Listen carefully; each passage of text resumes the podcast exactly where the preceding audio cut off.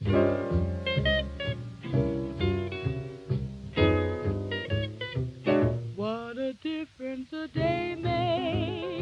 everyone! 長谷川淳です。Welcome to Glenwood Heart to Heart 心と心を通わせる場所一つのテーマをもとにゲストと語り合います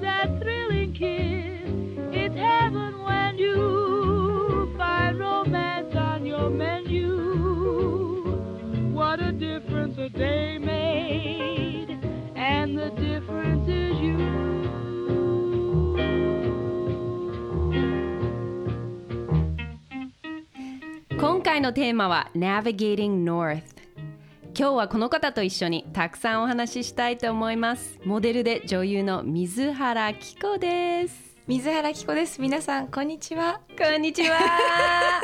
希子お久しぶりだね。久しぶり純ちゃん。会いたかった。ねえ、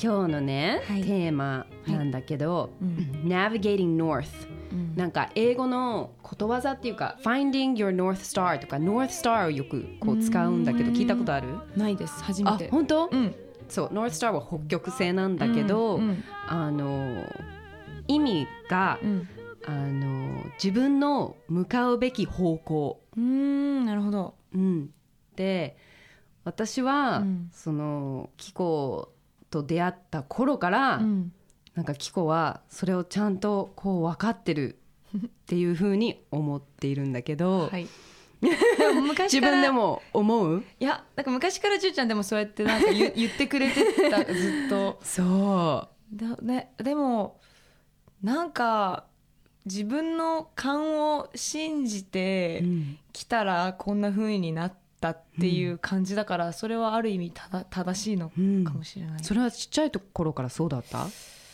ちっちゃい頃から結構はっきりしてた？うん。でもはっきりしてたし、うん、あと今日お母さんとも話してたんだけど、うん、朝。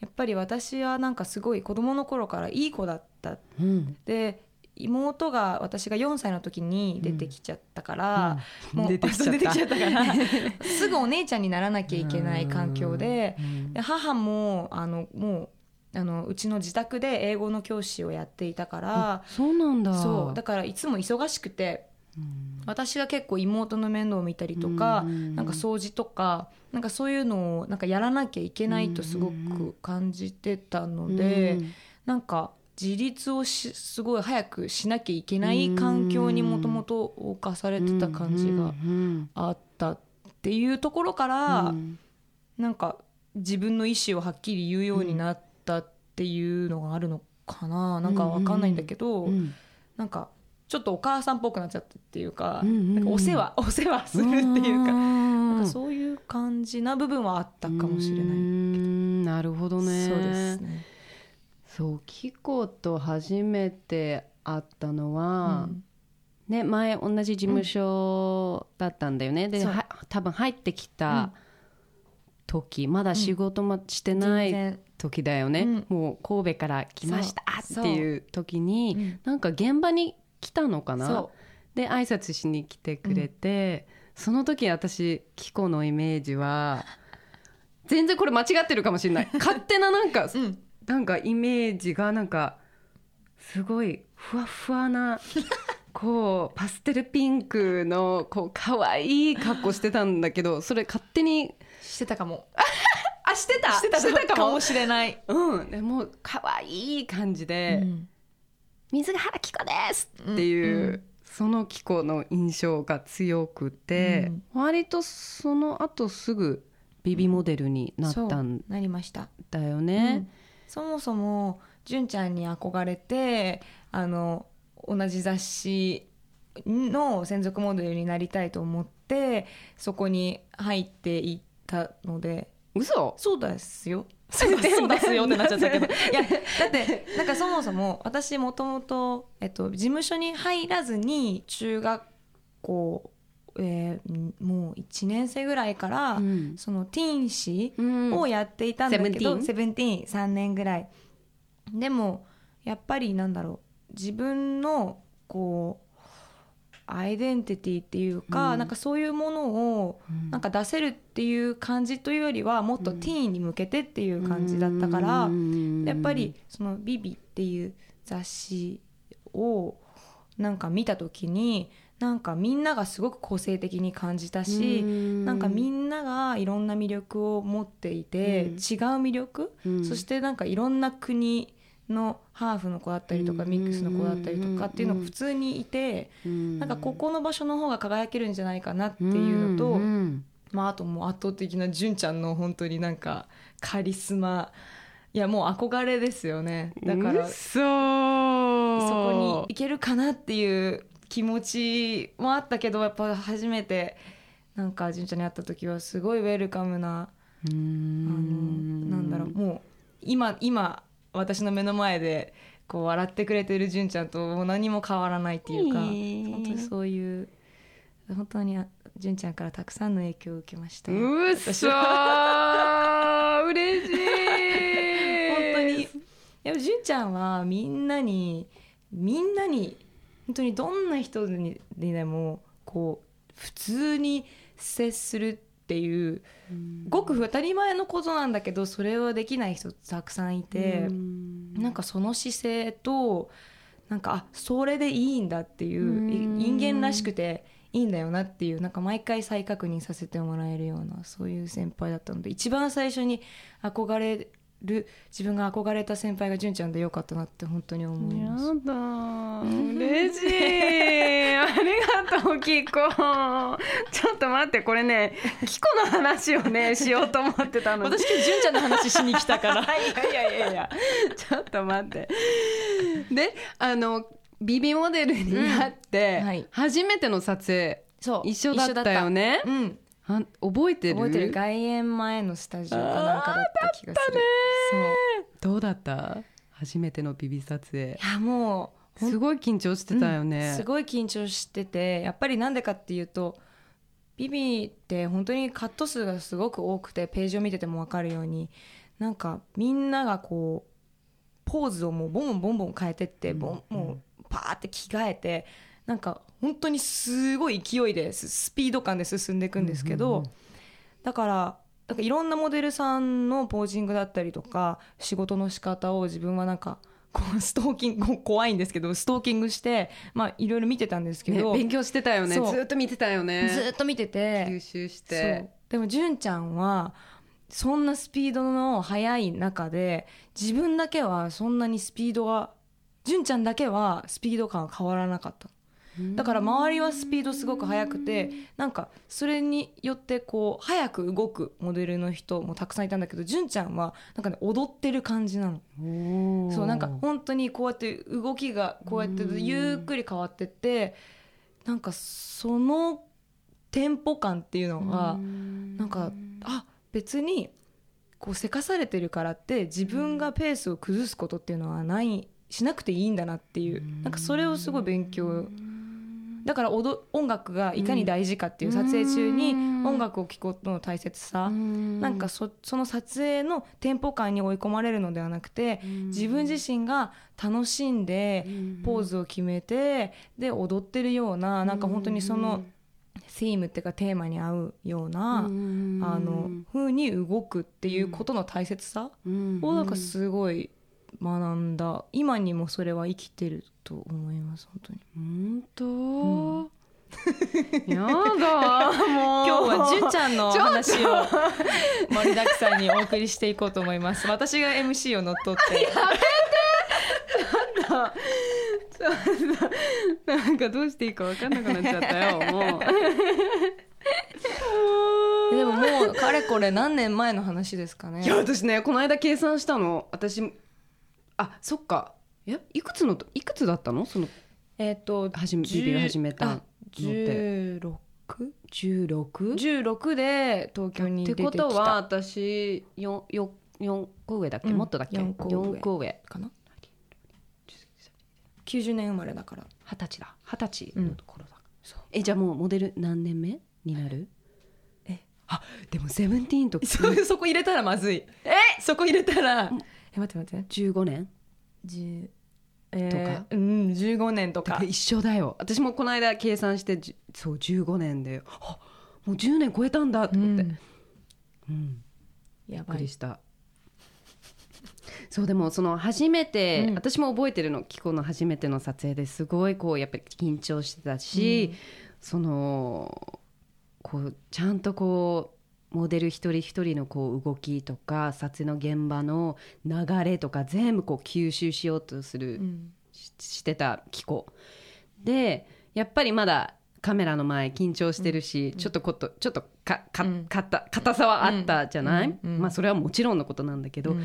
でもその本当に多分次キコと一緒になった時だから多分まあ何ヶ月か後、キコの変化にすごい驚いたのをすごい覚えて、本なんかこう花が咲いたみたいな。自分その自分の色が出て、うん。でそれがもうどんどんどんどんどんどん出て当うん。なんか圧倒されたのをすごい覚えてるし、うん。なんか気候らしさっていうのがどんどん出てきて、あと気候なんかこういうことをしたいとか、うん。こういうなんか意思もどんどん出てきたりとか、そっからだからもう数ヶ月で私も逆にうん。キコにめっちゃ憧れる側っていうか本当に焼きもち焼いちゃったぐらいなんで？だって自分はまだ迷ってて自分らしさとか自分どうしていきたいとか本当に分からなくて、うん。でも気候は分かる。なんで自分はなんか分かんないんだろうってすごいなんか、うん、思ってたのを覚えていて、うん。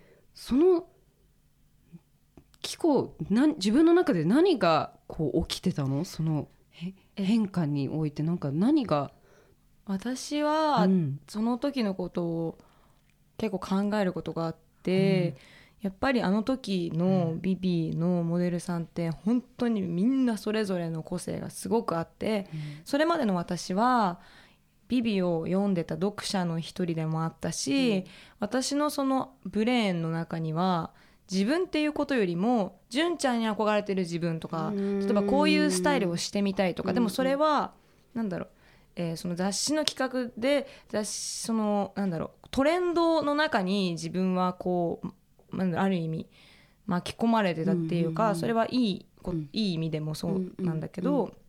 実際そのじゃあ自分の憧れてたビビの世界に入った時にここでえっとなんだろうもっと自分を見せていくためには、うん私自身がどういう人なのかっていうことと、他に人に他の人にない個性っていうのを見つけていかなきゃいけないんだっていう壁にすごいぶち当たって、だって最初可愛い担当じゃなかった？可愛い担当だったの、ねえ。でそれが自分の中ではもう違和感があった。違和感があったし、なんかそう可愛くてなんかうん。こうぶりっ子みたいなのではないから、うん。なんかやっぱりで東京に出てきて一人暮らしをし始めて、なんかどんどんこうインディペンデントな感じになっていって、うん。なんかやっぱ生活感が本当に変わってったからなんかその中であとやっぱり音楽の影響もすごくあって、うんうん。その当時結構ロンドンっていうなんかロンドンブームみたいな,、なんかエイミー・ワインハウスとかがすごく人気だったりとか、モデルだとアギネス・ディーンとかがそうすごくなんか流行っていてなんか自分は素直にうん。なんかそのカルチャーにすごく惹かれてってた時期でもあったから、うん。なんかこうもっとストリートっぽい感じで、なんかこうなんだろう男の子っぽい感じになんかなっていったっていうか、うん。自然に。うん。なんか。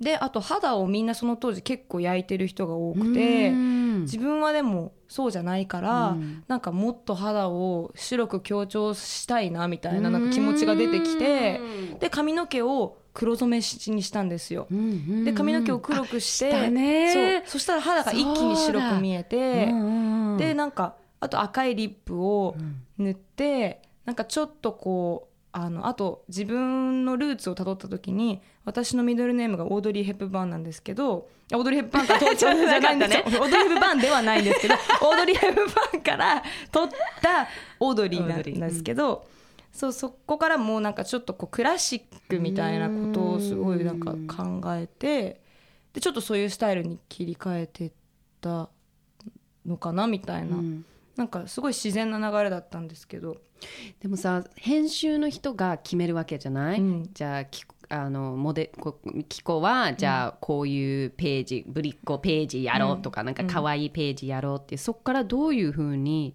要は編集のキコの出し方を変えるように、なんか話したりとかしてたの？それとも普段の例えば私服とかそのそれであキコはこういう感じなんだって言って、そう多分そう、うん。最初に多分行った時はこう私も本当になんかビビのファンみたいな、うんうん。割とそういう感じの子だったと思うんだけど入ってビビに入ってそうなんか積極的に自分のスタイルを見,、見てもらえるために変えてったっていう、うん。それは雑誌に載るためだけじゃなくてその編集の人とかスタッフの人にも私はこうなんだよっていう、うんなんかこういうふうに変わったんだよみたいなことを見てほしかった、うん。じゃあ言葉よりかはもう見せ見見せせようって思った。そう。う、ん。でその後だから16歳で初めて何歳でパリ行ったよね？一人で。あれはな何歳の時だった？1718とかノルウェーの森に出る本当に直前にうんうんうん。2週間ぐらいだたった2週間だけど今思えば、うんそれまででもやっぱ今とちょっと環境が違って、やっんぱりネットもあったけど、うん。そんな今みたいにインスタグラムとかがある感じじゃなかったから、う。んなんかちょっと自分は結構怖くてドキドキしてたんだけど、うんなんかやっぱりその当時海外のもあったりとかそのなんだろうそういうものにすごく憧れてた、うんなんかうん日本の雑誌じゃないものをやってみたいみたいな、うんなんかこうパリとかでうん本当にパリコレを歩いてるモデルさんうん。にすごく憧れてる時期だでもあったから、そう行ってみようと思って2週間一人で一人旅して、うん。結構うんなんかいっぱい泣いた。向こうで、うん。っていうかそもそもどうやってじゃあ行こうって判断したわけじゃない、はい、これはねすごい、うん。あのか実は結構悲しい話があって、まず、えっとまあ、日本であるフォトグラファー女性のフォトグラファーと撮影して彼女はフランス出身の人だったんだけどカタログの撮影ででその撮影をした時に、うん。あなたすごく日本にいるモデルなのにもかかわらずすごくなんか表現が、うん。あの面白いから、うん。あなた海外でもできるんじゃないって私いろんな人いるから紹介してあげるよって言ってくれて、それをすそれがその言葉がすごく嬉しくて、うん。自分はやっぱりそういう海外志向だったからその時はもっとうん。インターナショナルな雑誌出てみたいと思ってたんで、うん。連絡先を交換して、うん。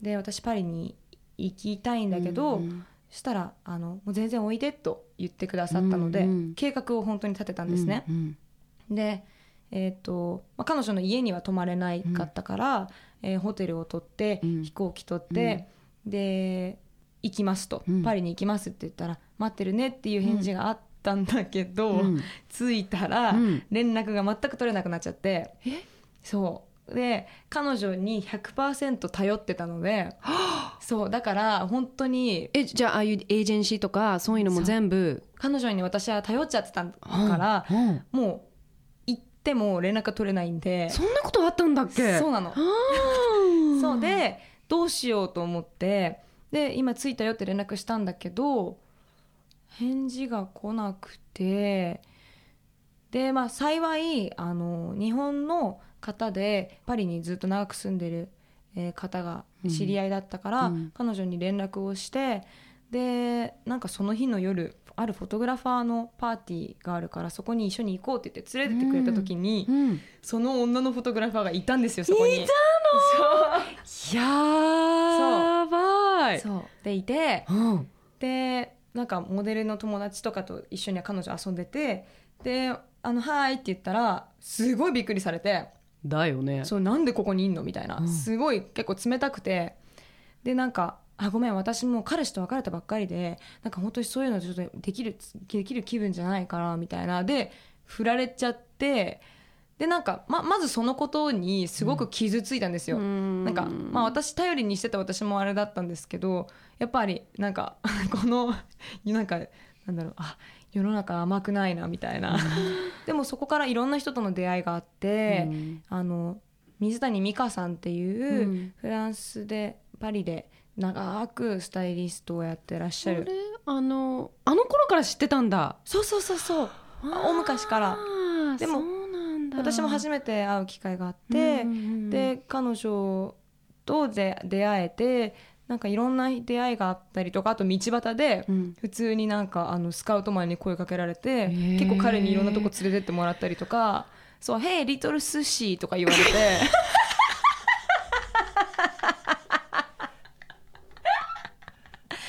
Hey リトル寿司 come with me」とか言って「OK」みたいな。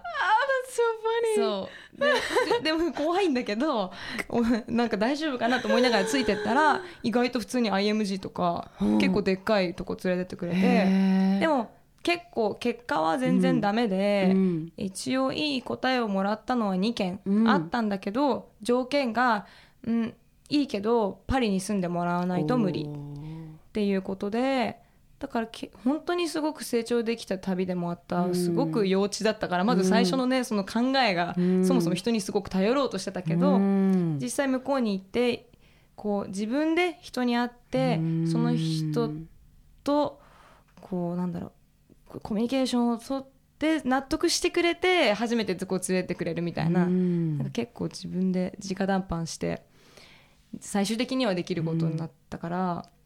すごい。で東京に戻ってきて、うん。あパリに住むのはなでもお金もないし、うん。でもパリ行っても売れんのかな私とか、うんうんうん。うんなんか身長も低いってすごい言われちゃったし、うんうんどうしようかなって思ってた時に、ノルウェーの森のオーディションの話が会社に来てなんか「キコなんかノルウェーの森って知ってる?」みたいな、うん。なんか緑の役でオーディションの話来てるけどどうする？って。ノルウェーの森もちノルウェーの森は知ってたけど、読んだことはなくて、うんであのでも本当にその時もモデルのことしか頭になくて、うん。全然女優とかやるつもりなくて、うん。えもうちょっと今それそれどころじゃないみたいな 感じだったんだけどでもそこからまあでも監督がうん。ベトナム系フランス人で、あなんかそこでもあ私ついこの間までパリ行ってたし、うん。なんかシンパシーを感じて、うん。でまあ友達を作ることは悪いことではないし、うん。別にこのオーディション受からなくても彼と知り合えただけでもすごくいいかもしれないと思って、うんうん。で会いに行ったら「君は何かすごく緑に似てるものがあるね」って言って、うんそこからその話がバーって始まってっちゃってでオーディションもな受けて、うん。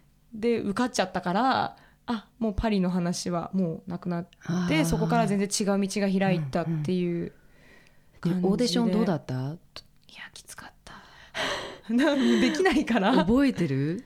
覚えてる。えっ、と23回オーディションをしたんだけど。どういう雰囲気で？どういう？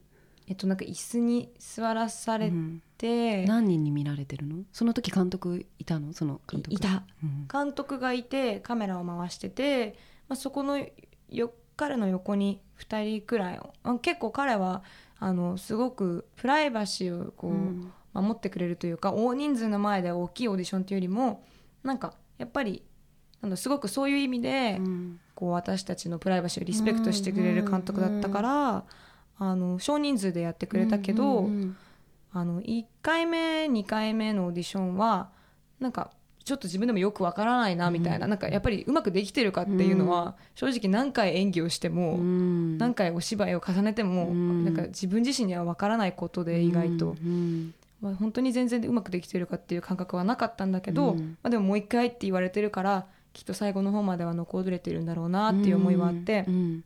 で一番最後のオーディションがそのオーディションが朝の7時半とか結構早朝からで、うん。その前の日に私コマーシャルの撮影でもうほとんど本当にサブのすごいほぼエキストラぐらいの役だったんだけど、やっぱりそういうあのなんだエキストラさんって、うん。やっぱ長くまで待たされるから、うん。本当朝の4時ぐらいまでかかっちゃったんですよ。わそう。でそのまま一回帰って本当1時間寝てオーディション行かなきゃいけないっていう。うん。台本とかもちろん覚えられないし、うん。なんか本当にできなくて、うん。でもうセリフを言ってる途中にもうできないから、うん。なんかもう諦めちゃったんですよ、うん。なんかもうもういいやみたいな、うん。でしたら監督がきそれを読み取って「でキコどうしたの?」って言われて、でああの昨日も朝の4時まで撮影があって正直私この状態でうまくできる気がしないってうん。言ったら、うん。なんか「そりゃそうだ」って言ってくれて、うん。あのよしじゃあちょっと外の空気吸いに行こうって言って一緒にしそこ渋谷でオーディションだったんですけど、うん。渋谷の街をずーっと2人で歩いて。でその間に「君のあの家族はどういう人なの?」とか「どういうバックグラウンドで育ったの?」とかなんかそういうなんだろう今までどういう恋愛してきたの？とかなんかそういう割とパーソナルな質問をすごくたくさんされてで私もなんか疲れてたから、なんかもう別に受かる受かっても受からなくてももういいやみたいななんかとにかくもうなんか自分の話をすごくしてたら、うん。なんかあなたはすごく緑に似てる？あなた自身が、なんかキコのストーリーそうが私のストーリーがすごく緑に似てるから、うん。うん、君はね緑だよ。合格みたいな。そこで言われちゃったの。そんな感じだったんです。もう一回オーディションはか戻ってもう一回オーディションはするよでもあ。もう君は合格だと僕は思ってる。どう思った？ってなって。えでももう一回オーディションはやるんだねもう一応みたいな。よくわかんないなみたいな。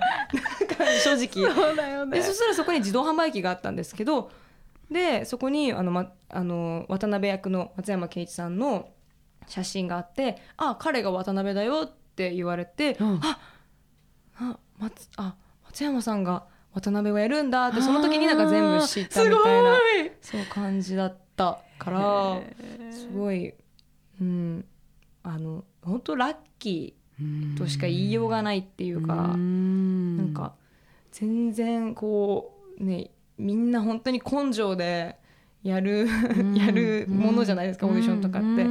私は本当に肩の力を常に抜いてたけどそれをを逆にキャラクターとすごく似てるっていうことで受かったので本本当に本当にラッキーとしか言いようがないっていうか。だって監督ビビを見てこの子そう。って言ってたんでしょ？ビビを見てもうもうすでに緑のオーディションはもう100人ぐらいの女優さんで演技そうだったんだ。でも演技経験がある人で探してたんだけど、監督がイメージに合う人が全然いないうんなんか緑じゃないっそて思ったんだ。うそうみんな緑っていう感じではない。演技が上手くても緑ではないって思っててで私は演技未経験だったけどうん。私が受かって多分もう周りのスタッフの人は演技経験でって言ったじゃねえかよみたいな。なんだよみたいな多分思ったと思うんですけど。すごい。で髪を切ったんだよね髪切った。それは嬉しかった？嬉しかった。切りたいと思ってた？ずっと思ってた。だけどこう勇気がなかったとかいやあときっかけがなかったとか、あとやっぱモデルはその当時髪が長い方が仕事があるって言われてたかうん。うん。らなんか髪絶対切っちゃダメみたいななんかそういうのなんかなかった。あったよね。うんうんうんそうだから髪切っちゃダメだって言われてて私はもう特に新人だし別にそんなメインのモデルではなかったからあんまり、りこう何か言えるっていう立場でもなくてうん。まあでも別別にいいやと思ってたんですけどうん。これをきっかけに切れると思って可愛かっ嬉しかた。そっからロング行ってないね。言ってない。もうずっとボブのまま。ね。いつかロングの伸ばす？今ちょっと伸ばしていこうと思って。えロングに？いやロングまではいかなくてもいいんだけど、うん。ちょっと今実はボブをうん。うん。やめて、うんあのなんなんかちょっとなんて言ったらいいんだろう。なんかこう今こういうでもあボサボサだけど、うんまあロングボロングボブ。ロングボブ的な、うんうん。でもちょっとねすいて、うんうんうん。もっとなんかいろんなスタイリングをできるように。確かにボブはもうワンルックだよね。そう限られちゃうから、うん確かに確かに。そうなんです。えーノルウェーの森のうん。撮影の、うん。その経験どうだった？もう監督すごい優しいと思いきやめちゃめちゃ怖くて実際。その話はすごいもう聞くの覚えてたからその最初優しかったっていうのにびっくりした今。そう 最初すごい優しくて。そう優しかったのに、うん。やっぱりあの現場に入る前に、えー、3ヶ月はないけど2ヶ月ぐらい、毎日東宝スタジオまで通って、うん。で、えー本読みという名のもうなんだろう。本読みって言ってるんだけど本読みをする時もあれば別に監督はずっと喋ってる時もあったりとか、割とすごく自由な人で、うん。なんか決められたことをやるっていうよりももうその時感じたことをうん。やるとか話すとかそういう人だったから、そのテンポについていく感じがまあ面白かったけど、日本にいて日本人の人と仕事をするとあんまり起きる起きる経験ではないっていうか、うん。すごいこうフランス人的、なんか奔放な感じ、だからそれは面白かったんですけど怖かった。なんかこう本読みしても詩的にすごく支持するんですね。だ例えばうん。ここのシーンはキラキラしてなきゃいけないんだっていう。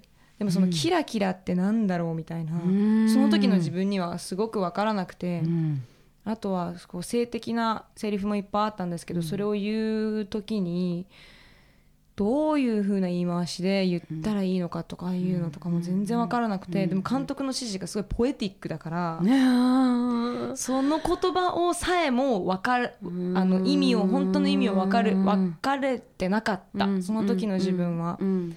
だからそれがすごく焦りにつながってって、うん。緊張につながってっちゃったんだけど、でも現場に入ってからももう歩くシーンでもなんでそういうふうに歩くんだ？モデルみたいに歩いてんじゃねえみたいな。でそれでなんか外に松山さんが一緒に行こうって言ってずーっとそのスタジオの外をなんか歩いあの歩く練習っていうかこうやって歩けばいいんだよみたいな。もう今それだよそれでいいんだよみたいな感じで自然に歩く練習をししたりとかでも怒られると本当怖くてすぐ泣いちゃって、現場止めちゃって、でそれでなんか「はいまた泣いてるよ」みたいな。あ でも後から聞いたんですけどうん。監督わざと意地悪してたって。うん、それを緑を出すために？そう。っていうのがやっぱ私はもともとその根が結構明るいっていうか は割とポジティブな性格。で緑はそのノルウェーの森の中でも唯一その光すごく光的な存在であって他の人たちは割とダークああそうね。そう。でもひやっぱり彼女はこう光なんですよ作品の中で。でも彼女のその境遇そのお父さんが亡くなっちゃったりとかそのあの環境ってこう決してそのハッピーな環境ではない、うん。だからなんか彼がすごい多分ねわざと私のバランスを取るためになんか悲しいことを言ってこうきすごく気持ちをダウンさせながらも多分私のその唯一あるそのポジティブな面をこうなんでしょうね。あそれでもそれでもみたいな。引っ張り出そうとしてくれたんだと思う。すごい。追い込まれちゃった。もうそのえ緑のバランスを取るためにキコのバランスを崩したみたいな。そう。そうそうそう。本当にそう わあそれいつ聞いたの？結構後。結構その撮影の全然って感じだよね。撮影そう終わって全然なんかもう4日後と4日4日後じゃない。4年後とかなんかもう本当そそんな。だから私はなんかそれがあまりにもトラウマすぎてもうその後絶対にもう演技の仕事はしたくないって強く思ってたんだけど、まあでもそれでもあのやることにはなっていったんだけれども本当にそれくらいもう二度とやりたくないくらい本当にきつかった。何のシーンとかどのこう時が一番大変なんか一番トラウマになったなった？トラウマ。とか一番もう折れもう折れちゃった時とか。折れちゃった時。うんもう毎日毎日。基本毎日折れてて、うん。唯一自分にとって一番よくできたっていうシーンはお父さんが亡くなっちゃった病院で、うんうんうんで、えー渡辺に電話をかけるシーンがあって、うんうんそれですごく悲しいことがあったのに今度ポ私をポルノ映画に連れてってくれるとかっていうことを言うシーンがあるんだけど、それ泣くとかっていうシーンではなかったんだけど、うんうん本当に辛くなっちゃって、うんうん。すごい泣いちゃって、うん。そこのシーンは一番感情輸入ができたかもしれない。なんかすぐスッと入れて、うん。そう。なんか多分普段のそのあのなん辛さがそこで爆発しちゃったんだと思うんですけど、うんそこだけそこだけ逆に自分にとってよかった。あとは全部。全部。ダメみたいな。ダメっていうかもう分かんない。わかんない。どうなっちゃうかわかんないみたいな。うんうん結構何テイクも。もう何テイクもわざとやってたって聞きました。でもまあそれもわざとやってたって聞いたけど。何テイクくらい一番多くて。えー、もうもうもうもう50近いかったかな。ありえない。じゃあ周りフィルムだし。のそのあーフィルムもったいない。フィルムみたいな超もったいない。わープレッシャー。プレッシャー。しかもその時なんか情熱大陸にも追っかけられてたからなんかこの自分がこんな思いをしてるこんな状況に侵されてるっていうのが割と恥ずかしいなって思ってたけどそれが全国放送されるっていうプレッシャーもあったしなんかもうしかもさ周りの役者さんみんなすごい人たちじゃん。そう菊池凛子さんとねか、あーみたいな。どうしようみたいな。みんな賞みんな全員賞とか取ってる役者さんの中でやらなきゃいけなかったから。なんかアドバイスもらった？その菊池さんだったりこう菊池さんとは共演するシーンが一個もなくて、か。むしろどっちかというとライバルっていうライバルではないけれどもそっかそうね。そう割とそうういう人だそういう役どころだったからあのなんだろう。あんまりアドバイスっていうことはなかった、んうんうんうん。けど松山さんはずっと「キコちゃんうん。きあのみんなうんすごく厳しいけど、うん。これはキコちゃんのことをいじめてるとかそういうことではなくて、うんうんうんうん。この映画をさらにいいものにしようっていう、うんうんキコちゃんのためにやってくれてることでもあるから、うん。あのみんなキコちゃん嫌いとかそういう思いでやってるわけではないから、うん。安心してねってすごくスイートでした。すごい。うん。でもその映画から一番こう学んだこととかうん。成長したなってうん。思ったことってある、うん。えっ、ともうお芝居とか、うんあのやるにあたってうん生半可な気持ちでやることは絶対できないなって思って、うんなんかあの、まあ、これはやっぱ自分はもともとその役者志望ではなくて始まってったからこそ、うんなんかこうこれからお芝居をの世界とかその映画とか演技をしていくのであれば、本当にこうなんだろうやっぱその後に日本のそのテレビドラマだったりとか、えっと、映画とかもやったんですけどみんなすごく優しいんですよ。うん。でもこれがこの優しさが本当の優しさって思っちゃいけないなって思うすごい感じてえどういう意味？っていうのは、うん。本来多分みんな厳しくビシバシやりたいと思うけど、やっぱいろんなしがらみがあってみんなやっぱりタレントさんには優しくしなきゃいけないとかこうなんだろう時間のペースとかやっぱりとてもそのノルウェーの森ってすごく贅沢な経験でバジェットもすごくあったしだからこそ私に時間をたっぷりかけて厳しく指導してくれる時間もあったしでもやっぱりその他のものでなんかやっぱりなかなかそこまでの高いバジェットで時間がそんなにたっぷりあってっていうものはないからみんなこうなんとなく優しくししてこうその場を収めようみたいな。本当はそうしたくなくてももしかしたら。うん。でもそそれが本心って思わないようにしようみたいな。本当はみんないいろんなことを思ってるはず。だからこそ自分自分でしっかり考えてやっていくことがその後すごい求められるようになった気がして。だうん。からそれが一番なんか自分のなんだろうこうあ甘えちゃいけないなっていうかん。ちゃんと責任を持って。そう責任を持ってうん。やっぱ厳しく言ってくれる人がそれ以降あんまりいなくなっちゃったからこそ自分自身に厳しくしていこうっていううんなん。かそれは別に自分を追い込むっていうわけではなくてなんだろう。冷静にうんうんこうちゃんと自分自身を見れるようにならないとうんうん。甘えちゃってこうあんまりいいお芝居できなくなるかなとか。うん。なんか一気にすごく本当に優しくなだからやっぱ あまりにも厳しかったから最初の監督が。なんかその後の優しさにちょっとびっくりしちゃって。でもなんか甘えないようにうん。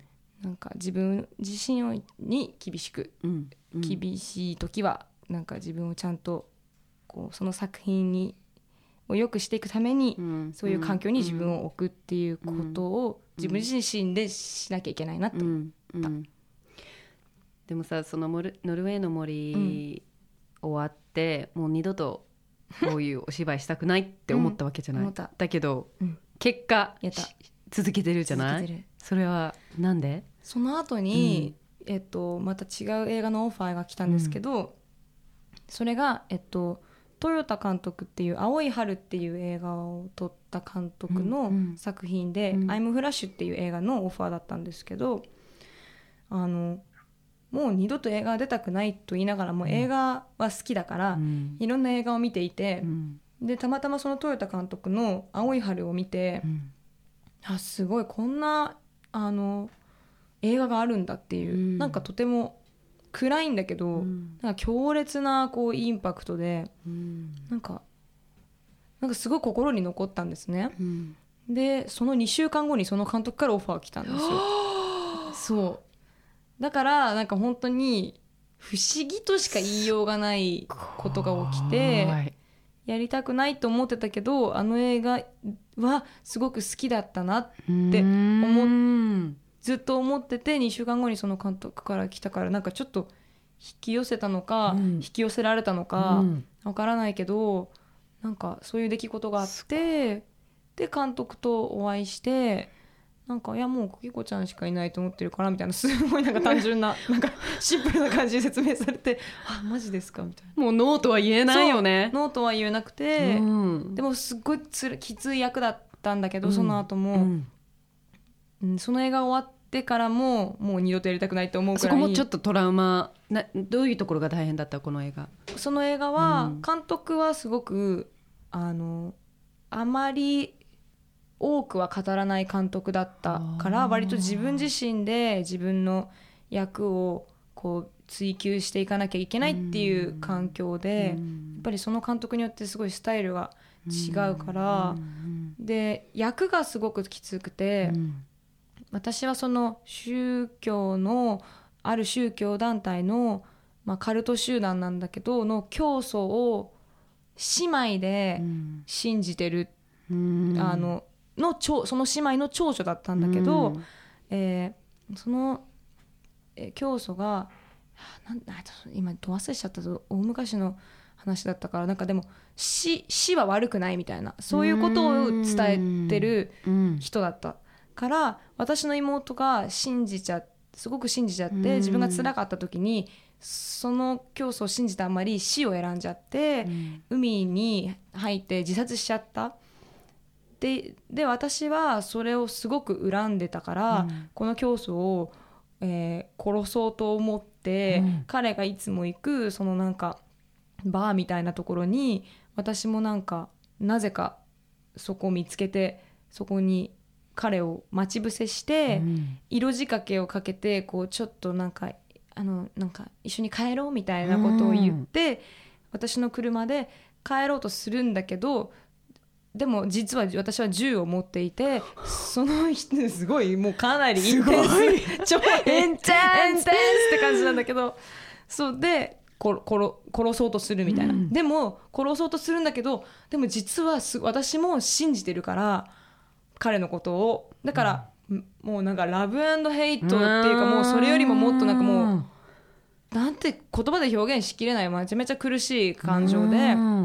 ででしかも私は実際に妹がいるから、あのそう。だからその自分の妹が自殺したっていうことを想像した時にもうこうあなんだろう心のストッパーがもうなんかかからなくなっちゃって、その彼自分の妹がどうやってしその明かすシーン、あなあの私の妹はあなたを信じてたみたいな、わーって明かすシーンで、もうなんか心がもうストップが止まらなかった泣きすごい泣いちゃって、セリフ出てこなくなっちゃって。でもそれでも監督は後からなんかマイクであのこうだよこうだよってセリフ言ってくれてそれでもうなんかなんとかこう編集でなんかやってもらったぐらいもうなんかそのシーンをもう演じきることができなくてもう感情が先行しちゃって、なんかこうすごくアンプロフェッショナルっちゃアンプロフェッショナルなんですけど本当の感情が出てきすぎちゃって、うんうん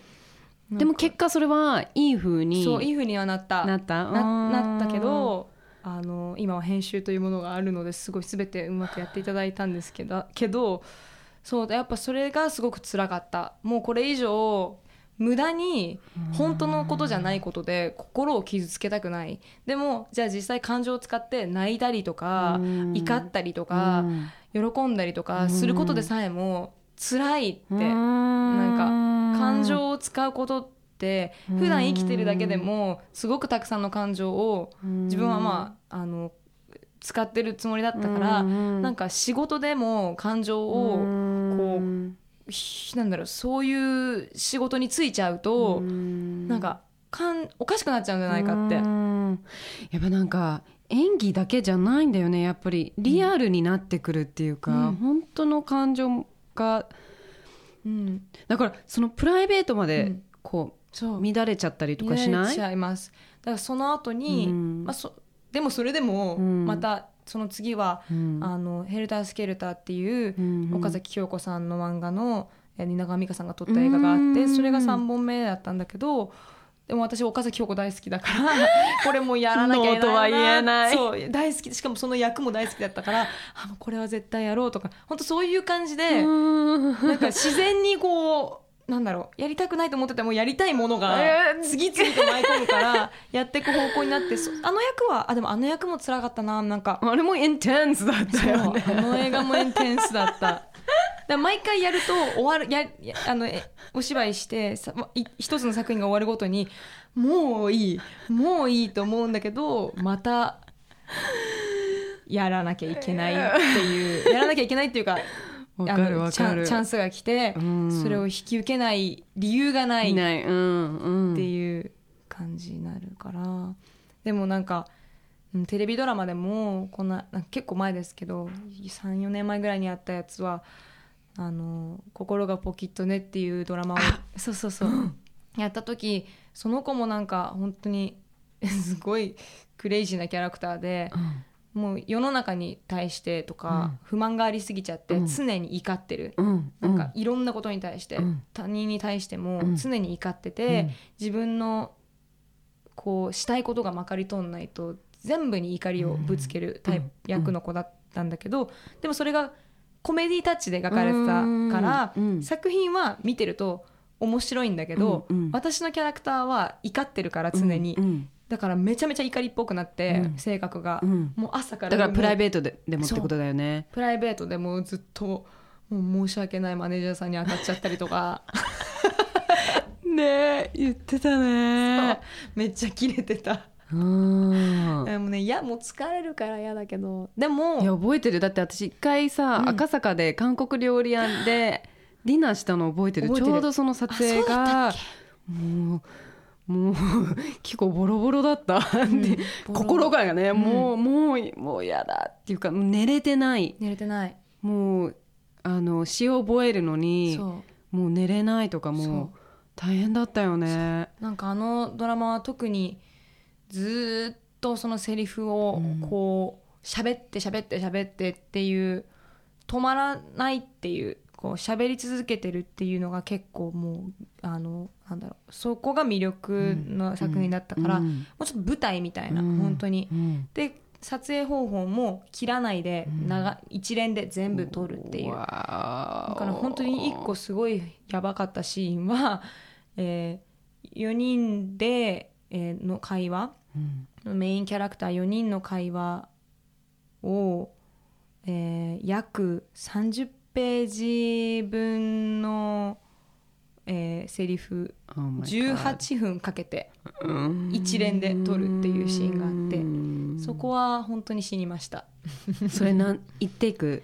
だから1テイクで回し始めると止まれ止めれないから18分、うん。だから1回ミスするともう一回頭からだから。でそれ何回もやんなきゃいけなかった。何回もやんなきゃいけない。ああでもね3回で終わったでもそれだけでも3時間4時間ぐらい潰れました。けど、うん、しかもその前にテストもやってるしドライもやったりとかやってるから。でもさ何回も何回も何回もやるとさ、うん。どんどんどんどんなんていうのかな感情が入りにくくならない？なるこうセリフっぽく感じちゃうっていうか、うん、それってどうやって自分でこいやわからなうい。わかんない？うんそうわわからない。なんかもうこればっかりはうまくできてるかどうかわかんなくても、うん。ドラマとかだともう時間的に進んでいかなきゃいけないこともあったりとか、ねやっぱり自分だけでの判断ではう動けないから主役でもないえし、うん。だからそこってすごく難しいとこなんだけどドラマは本当に時間との戦いだから、ねだからなんかまあこれからはもっと、うん。あのなんだろう。あの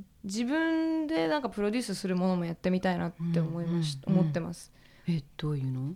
例えばなんかショートフィルムでもいいから、自分だ自分がやったらうん。どういう風な演技の仕方になるんだろうっていうなんかああんまりそこを、うん。そういうなんだろえ自分が出たいものをプロデュースする、うん。おおちょっとやってみたいうん。うと思ってる。へええショートフィルム、ショートフィルムでもいいし、うん。まあ多分最初からそんな映画とかはできないだろうから、どういう系のこうストーリまだ何も考えてないんですけどでもあのでも考えてるけどちょっとまだ言えない。ですーオッケーオッケー。ねセリフってさい。どうやって覚えるの、キコ私はうん。天才じゃないから、もう本当に何度も何度も何度も読む、読む。うんこと本当に何度も読んで、本当に覚えられないなと思った時、それは説明台詞とか、うん。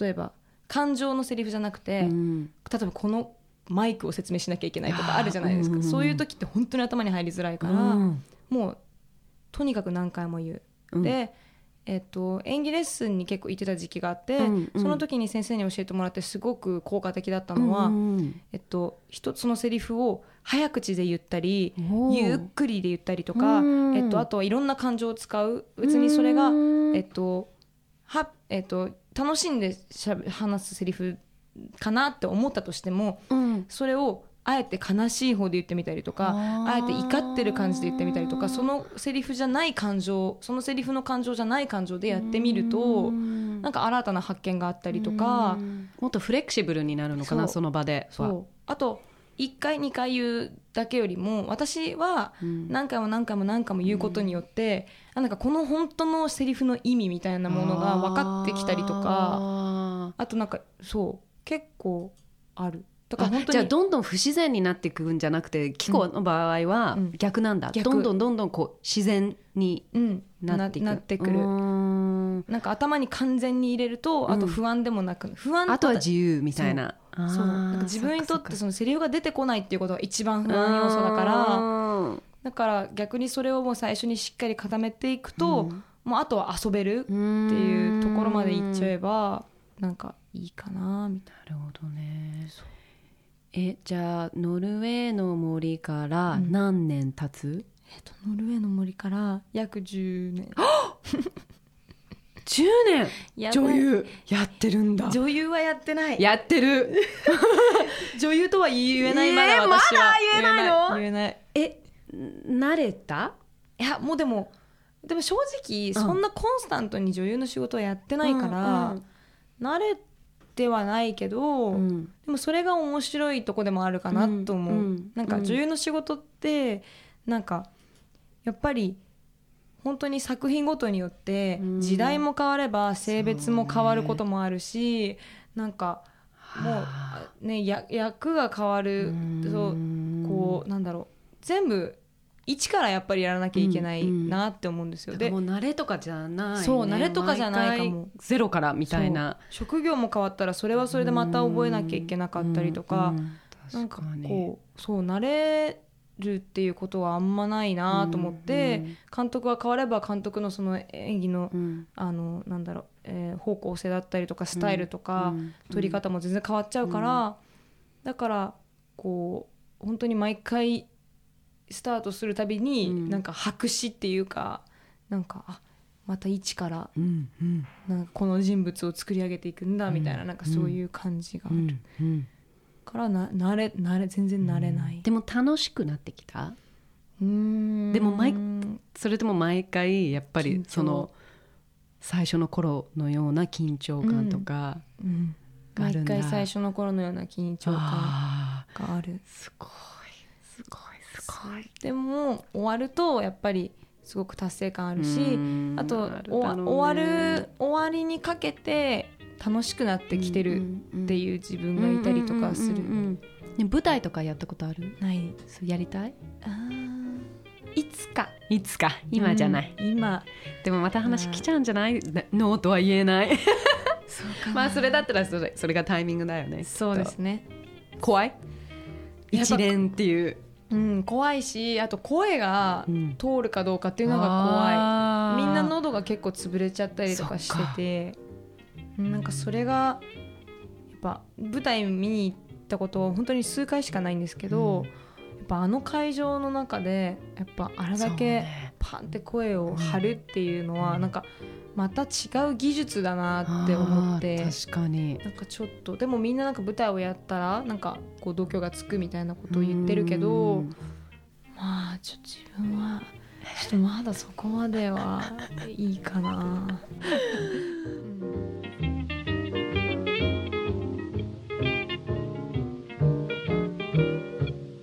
キコとの話はとっても盛り上がってまだまだ続きます次回はパート2をお送りします Glenwood Heart to Heart 長谷川淳がお送りしました See you next time What a difference a day made. Twenty-four little hours brought the sun and the flowers where there used to be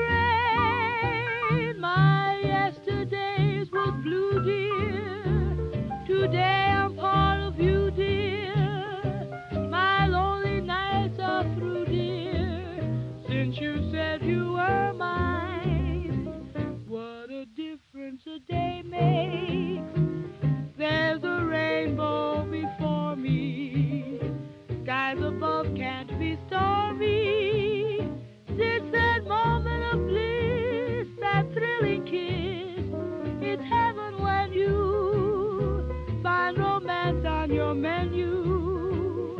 What a difference a day made, and the difference is you.